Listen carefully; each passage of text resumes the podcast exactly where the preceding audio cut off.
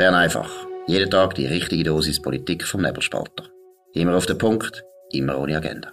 Der Podcast wird gesponsert von Swiss Life, ihrer Partnerin für ein selbstbestimmtes Leben. Das ist Bern einfach am Freitag, 7. Januar. Heute wieder mit dem Alex Reichmuth und dem Sebastian Brielmann. Wir fangen gerade an mit den neuesten Entwicklungen, wenn es um die Abstimmungen vom 13. Februar geht. Da sind nämlich heute die ersten Tamedia ähm, Abstimmungsumfragen rausgekommen mit äh, interessanten Zahlen. Vielleicht gerade am Anfang mal gehen wir zur Tierversuchsverbot-Initiative. Dort deutet alles auf ein klares Nein hin. Da sind 44 Prozent dagegen, 17 eher dagegen. Also da wären wir schon bei über 60 Prozent. Ja sagen nur 19 Prozent, eher ja 15 Prozent. Das sieht also ähm, nach einem klaren Nein aus. Alex, das ist für dich eine beruhigende Nachricht, so wie ich dich kenne. Ja, das ist schon beruhigend. Allerdings äh, traue ich dieser Sache noch nicht ganz, weil äh, ich meine, man muss wissen, das Anliegen, das tönt eigentlich sympathisch. Also das Verbot von, von Tierversuchen, wer kann da schon dagegen sein? Und meine Befürchtung ist ein bisschen, dass das äh, so ein bisschen unterm Radar läuft, weil man da andere äh, Vorlagen stärker äh, debattiert und diskutiert. Und äh, also ich bin noch nicht so ganz sicher, ob es denn wirklich so ein klares Nein gibt, weil man muss wissen, die Initiative, die ist, ist äußerst radikal. Also ich, ich bin wirklich verschrocken, als ich da das zur Kenntnis genommen habe. Es sollen ja nicht nur alle, alle Tierversuche verboten werden, also auch, auch, auch Versuche, wo man, wo man die lediglich irgendwie beobachtet, sondern auch Menschenversuche, also jegliche Tests von Medikamenten oder von Impfungen an Menschen wären verboten. Also man müsste dann sozusagen Medikament ungesehen oder untestet direkt an den Patienten äh, gehen und, und ob das irgendwie dann wirklich ethisch ist, also das so mache ich ein großes äh, mhm. Fragezeichen dahinter. Ähm, inhaltlich bin ich, bin ich völlig äh, einverstanden. Ich, ich bin auch klar äh, gegen die Initiative. Es ist mir zu radikal, auch, auch wenn es äh, sympathisch tönt. Und du hast es richtig gesagt, oder alle Medikamentprodukte, wie zum Beispiel momentan äh, alles, was wir gegen Corona haben, Impfung, gewisse Medikamente etc., das gibt's alles nicht.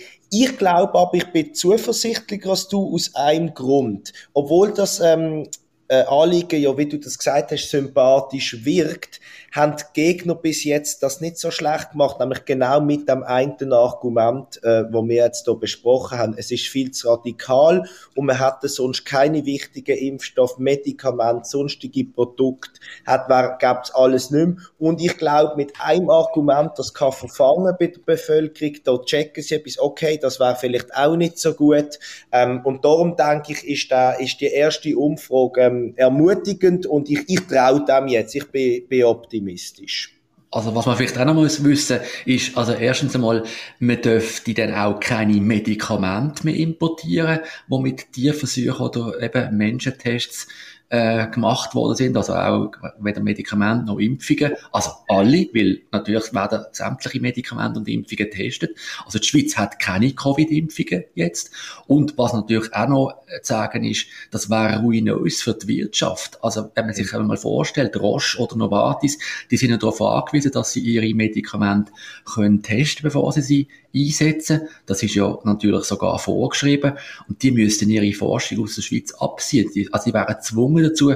Und ob sie dann nicht ganz äh, also das ist dann noch eine Frage. Also Roche und Novartis, Pharmaindustrie oder auch die ganze Biotech-Branche wäre da in Gefahr.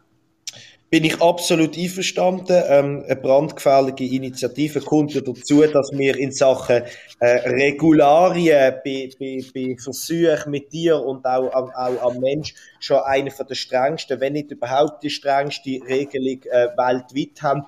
Darum äh, glaube ich, ähm, dass das am Schluss äh, nicht zustande kommt, Gottlob. Und ich hoffe, dass du mit deiner Skepsis bald auch ein bisschen beruhigt wirst. Gehen wir ein Thema weiter. Und zwar zu der, in, in, haben wir in dieser Woche schon einen Haufen diskutiert. Und zwar geht es um die Medienförderung. Und dort hat bisher niemand so recht wollen, ähm, sich aus der Decke gewogen, weil man keine Ahnung äh, hat, ob das etwas äh, wird oder, oder nicht. Jetzt sind die ersten Umfragen da und es wird knapp für das Jahr für, für, für äh, die Medienförderung, weil 40 Prozent sagen sicher nein, 11 eher nein und nur 26 sind sicher bei einem Ja und noch weitere 16 bei einem eher Ja. Und äh, das finde ich natürlich, äh, gerade der Nebelspalter lehnt ähm, die Medienförderung klar ab. Ähm, das ist eine gute Nachricht, oder Alex? Also ich bin doch sogar äh, positiv überrascht. Also ich hätte jetzt nicht gedacht, dass das schon äh, so klar ausfällt. Also eben, es ist jetzt schon äh, 51 Prozent, wo eher Ja oder äh, eher Nein oder Nein sagen. Und äh, hat jetzt also eher erwartet, dass da das Ja-Lager noch stärker ist. Und da kann man sich natürlich fragen, ob jetzt die, die ungeschickten Äußerungen vom, vom CEO von Ringe, Mark Walter, wo natürlich die ganze Woche jetzt gedreht haben, ob das äh, schon einen Einfluss gehabt und da das, das Nein-Lager gestärkt haben.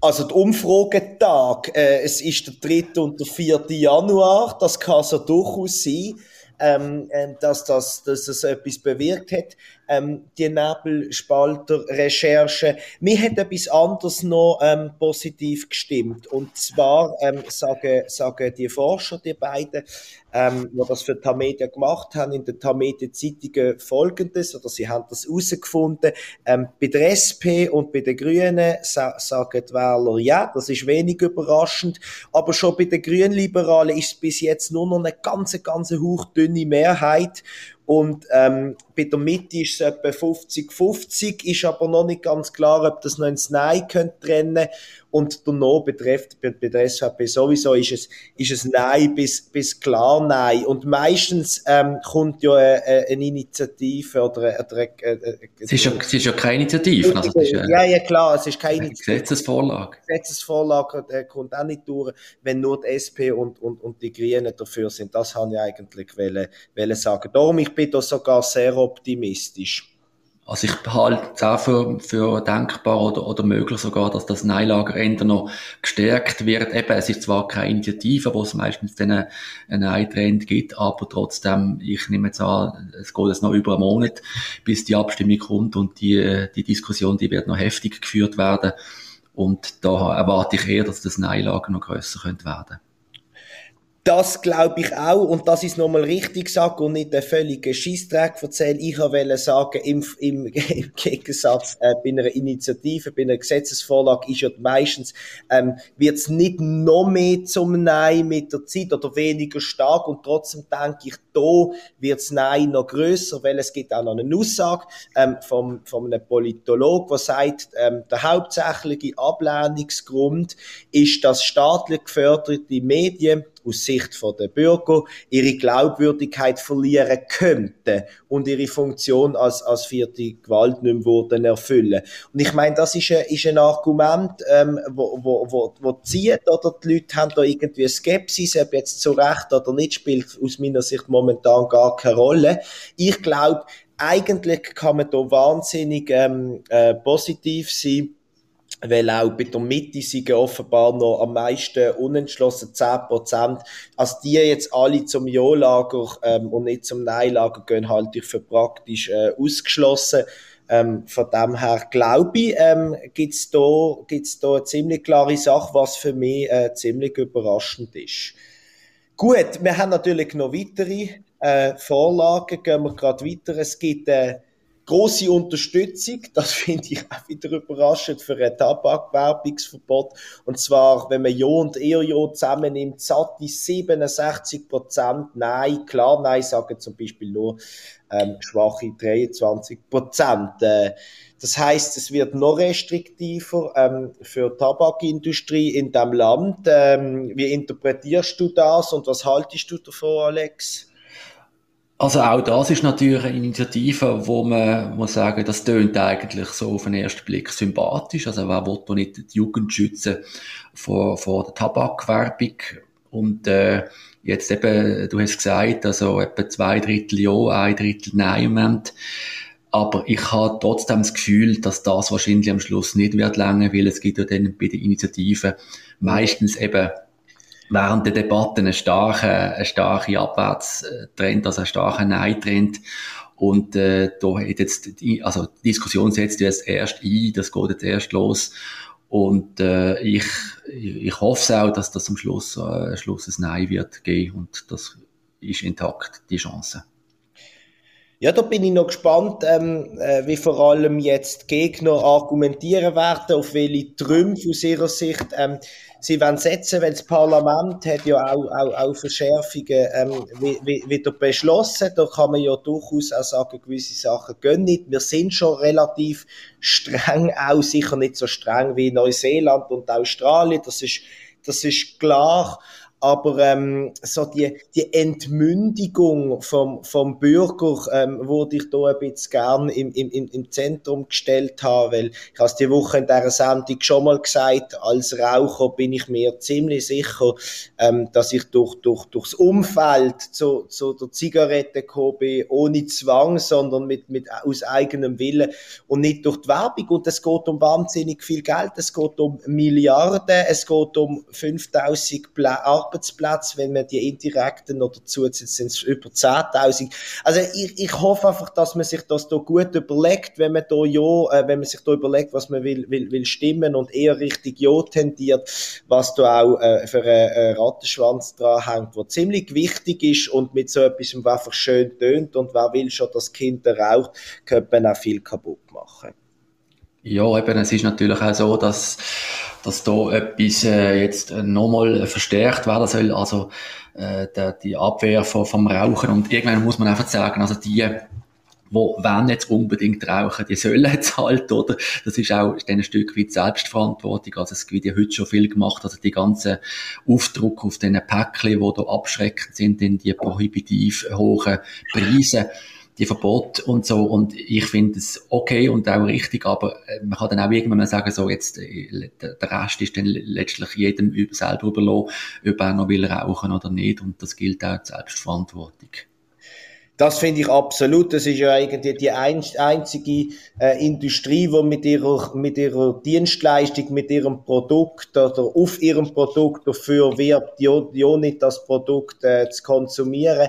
Wenn es dann immer noch Leute ähm, gibt, wo, wo wollen rauchen, ich finde auch, äh, die sollen das machen und der Verkauf ist ja ab 18 Jahren und das ist okay und, und, und bei dem soll es auch bleiben. Alex, ganz kurz noch äh, äh, äh, ein Blick auf, auf, auf, auf das letzte Thema, das ist die Stempelsteuer, wo ja die Bürgerlichen abschaffen wollen. Dort sieht es momentan eher für die Gegenseite äh, gut aus. Ähm, auch nur ein knappes Drittel seit Jahr oder eher Jahr und ähm, über fünf, über 50 Prozent, nämlich 55 Prozent sagen ja oder äh, nein oder eher nein. Allerdings gibt es da noch einen grossen Teil von Unentschlossenen. 15 Prozent ist der höchste ähm, Anteil. Ähm, wie hast du das Gefühl, wie könnte das ausgehen bei dieser Stempelsteuer? Ist ein komplexes Thema, nicht so im Vordergrund momentan. Also vielleicht noch kurz äh, zusammengefasst, um was es da geht. Also heute müssen die Firmen bei einer Kapitalerhöhung über eine Million Franken, äh, dann müssen sie eine sogenannte Emissionsabgabe zahlen von einem Prozent. Und die Vorlage, die will es eben abschaffen. Also das ist äh, Geld, wo eigentlich äh, die Firmen mit, mit zahlen, bevor sie mit dem Geld haben können irgendetwas machen, müssen sie schon eine Steuer zahlen. Und jetzt eben offenbar äh, sind da doch ein Haufen Leute dagegen, dass man die Emissionsabgabe abschafft. Und das ist eigentlich etwas, was ich eigentlich sehr bedauere. Ich hätte es jetzt sehr gern gesehen, äh, ob das, dass das jetzt eigentlich äh, könnte abgeschafft werden. Aber danach sieht es im Moment nicht aus. Aber du hast es angesprochen, es gibt eben noch viele Unentschlossene und die Meinungsbildung ist noch im Gang. Da kann also noch viel passieren den nächsten Monaten. Ähm, da würde ich einfach noch, noch einen kurzen Eindruck von mir schildern. Wenn die Bürgerlichen das wollen durchbringen, dann müssen sie das besser erklären. Also ich habe jetzt bisher nicht wahnsinnig ähm, viel gesehen, sei es, ähm, sei es durch, durch, durch ihre Stellungsnahmen in der Presse oder sei es durch Inserat oder auf, auf einer gut gemachten Webseite, ähm, warum das unbedingt ähm, äh, müsste fallen. Da braucht es klare, klare Botschaften, wie du das jetzt äh, wunderbar zusammengefasst hast. Sonst denke ich, ähm, wird, wird, wird es schwer haben und im Moment sieht es ja ein bisschen äh, noch aus, auch wenn, wenn noch viele unentschlossen sind. Flexibel, effizient und zuverlässig. Stückgutware mit Gietzenlander transportieren und profitieren. Wir allerdings haben jetzt den Teil abgehakt und gehen äh, ganz entschlossen zu unserem zweiten Thema. Wir beschäftigen uns nochmal mit der Posse um Novak Djokovic am Tennis-Superstar, der Nummer 1 äh, von der Welt, am Dominator, der gern würde am Australian Open seinen Titel verteidigen äh, in diesem Monat, aber am, am, am, äh, an der Einreise bis jetzt gehindert wird, weil, ähm, weil er nicht die nötigen Papier hat, nicht das nötige Visum und jetzt in einem Ausschaffungshotel mit anderen Flüchtlingen ähm, äh, eingesperrt ist oder, oder festgesetzt ist und wartet, bis am Montag ein Gericht definitiv entscheidet. Ich finde das eine unglaubliche Geschichte, die eigentlich nur ähm, Verlierer kennt. Habe ich die Woche schon mal angetönt. Wie siehst du das eigentlich du, Alex? Also es ist natürlich ein riesen Chaos, also da, wo da angerichtet worden ist, das ist natürlich zu bedauern. Also erstens mal der Djokovic selber, wo, wo da nicht Klarheit äh, geschafft hat, öffentlich, was er jetzt sein Impfstatus ist. Also vermutlich ist er nicht geimpft, sonst äh, könnte ja nicht, dass er könnte einreisen in Australien. Aber man weiß eben auch nicht, ob er dann irgendein ein ärztliches Attest hat, wo ihn da eine Impfdispens gibt oder nicht. Also das ist öffentlich alles nicht bekannt. Und aber grundsätzlich muss ich schon sagen, dass es eigentlich gut ist, dass sich auch die Promis äh, sich an die Regeln halten mühen und der, der, der australische Premierminister Scott, äh, Scott Morris hat das offenbar gemerkt, dass es da gar nicht gut ankommt, wenn man jetzt da irgendwie äh, eine Ausnahme macht und sagt, das ist jetzt halt ein super Tennisspieler, der darf kommen. Und das sieht man jetzt auch bei anderen Grössen oder Berühmtheiten, dass, dass es gar nicht gut bei der Öffentlichkeit ankommt, wenn die sich da irgendwelche Sonderrechte ausnehmen. Also zum Beispiel der, der Präsident von der Credit Suisse, Antonio Horta, Horta Osario, der hat ja jetzt zweimal offenbar in der Schweiz und in Großbritannien die Quarantäne gebrochen und ist dann davon und äh, oder auch der, der Boris Johnson, wo da angeblich an einer Weihnachtsparty mitten im Lockdown teilgenommen hat. Und da muss man auch sagen, es kann nicht sein, dass es für die Mächtigen andere Regeln gibt und äh, die Bevölkerung ist da sehr sensibel offensichtlich und auch beim, beim, beim CS-Pressi ist es ja schon um eine Reise ans Tennisturnier in Wimbledon gegangen. Also irgendwie das Tennis und die Grand Slam-Turnier sorgen, sorgen da für Aufregung. Aber grundsätzlich äh, sehe ich, seh ich das ganz, ganz ähnlich. Ich habe so drei, drei äh, Sachen, wo, wo mich beschäftigen. Also erstens, das hast du angetönt, ist der Djokovic natürlich schon vorher wahnsinnig äh, umstritten und ähm, er hat ja sich früher ähm, gegen gegen das Coronavirus eigentlich ausgesprochen. Er hat es am Anfang fast geleugnet, dann hat er es nicht richtig ernst genommen.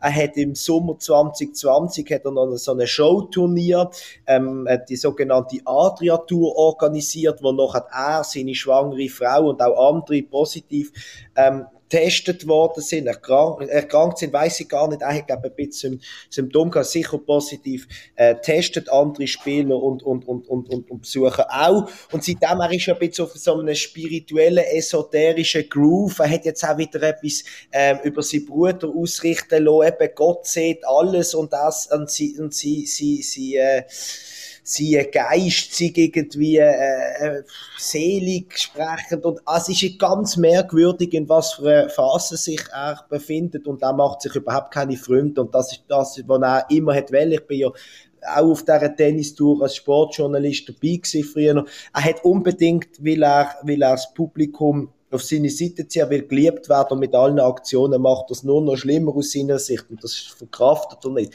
Eine Lanze muss ich aber für ihn brechen das Turnier unter Bundesstadt Victoria, wo Melbourne liegt, wo das Turnier stattfindet, hat immer Ausnahmebewilligung gegeben. Sie dürfen die nicht öffentlich machen, das müsste Djokovic machen, warum er die gekriegt hat. Es kann nicht sein, weil er geimpft ist, das ist er wahrscheinlich nicht, sonst hat er gar keine äh, Ausnahmebewilligung gebraucht. Er könnte genesen sein in den letzten sechs Monaten, das könnte er allerdings auch sagen, also es ist, es ist nicht ganz klar, aber der Mann ist mit gutem Gewissen ist ins Flugzeug gestiegen Und das finde ich politisch Versagen, dass man sich dort nicht abgestimmt hat, weil das ein Australian Open mit ungeimpften ähm, Spielern wird äh, vor der Tür steht, das weiß man seit Wochen. Und Djokovic weiß man seit Wochen, äh, wenn nicht seit Monaten, dass er wahrscheinlich nicht geimpft ist oder sicher nicht geimpft ist. Man hat gewusst, dass der Fall wird kommen. Da mache ich ihm wenig Vorwürfe, sondern das finde ich wirklich ein Versagen von der Politik, gerade in Australien, wo, wie du angetönt hast, ganze Haufen Leute bis im letzten Herbst nicht hat reisen ausreisen, gar nicht einreisen, auch zwischen den Bundesstaaten nicht, dass die hässig sind, kann ich total verstehen und kriege das der Politik an. Also eben, das ist natürlich, da gebe ich dir recht, das ist natürlich ein maximales äh, Chaos, was man da angerichtet hat, also eine richtige Hüsch- und Hot-Politik. Und, und der Djokovic hat offenbar wirklich in gutem äh, Meinung, oder in Meinung, dass er dort an, auf, also in das Land reinkommt, ist er da runtergeflogen auf Down Under und äh, was ich natürlich umgekehrt auch noch verrückt finde, sind jetzt die Proteste in seinem Heimatland Serbien. Also dort wird er ja äh, verehrt wie ein Heiligen und äh, hat geheißen, also der Djokovic, der wird jetzt gekreuzigt wie Jesus, also oder sei ein politischer. Ein bisschen extrem, oder der serbische Präsident Alexander Vucic, der da von, von einer Hexenjagd redet. Also da ist jetzt wirklich äh, ganz viel äh, Porzellan zerbrochen worden. Ja, und gestern war ja gerade noch der 6. Jänner, gewesen, wo, wo für die orthodoxen Christen ja, ja, ja das, das grosse, der große Tag ist und äh, dann haben sie das vermengt und der Djokovic ist jetzt, steht dort wirklich äh, über, über der Bevölkerung, über dem Normalbürger ist auch Kunde, äh, Gott gleich und das hat gerade äh, passt und äh, sie übertreiben jetzt völlig und ich finde da ausnahmsweise äh, die australische äh, Reaktion noch cool, äh, so, so quasi Gefangenschaft etc. Man hat gesagt, er könne jederzeit abreisen, ähm, das, das wäre überhaupt kein Problem. Von auch das ist sicher ein bisschen überemotional, ähm, wie es beim Djokovic äh, in seiner Karriere leider Gottes äh, ein bisschen zu oft gesehen ist, weil er hat auch wahnsinnig lustige Seiten an sich, äh, intelligente Wortmeldungen, ab und zu auch gute Ideen, wie man den Sport noch, noch könnte, ähm, äh, verbessern im, im, im, in der Organisation. Kommt kurz äh, mit so völligen Possen und äh, es, es wirkt so momentan, auch der Vater, der ja völlig durchgedrüllt von ihm, ähm, dass sie sich da auch ein bisschen etwas reingesteigert haben. Gut, wir machen das nicht, äh, weil wir gehen jetzt ins Wochenende und dann hoffentlich, dass es einigermaßen geruhsam und erholsam ist, was wir natürlich auch allen Zuhörern wünschen. In dem Sinn, einen schönen Abend und wir hören uns am Montag wieder. Besten Dank für die Aufmerksamkeit. Das war Bern einfach, immer auf den Punkt, immer ohne Agenda. Gesponsert von Swiss Life, ihrer Partnerin für ein selbstbestimmtes Leben.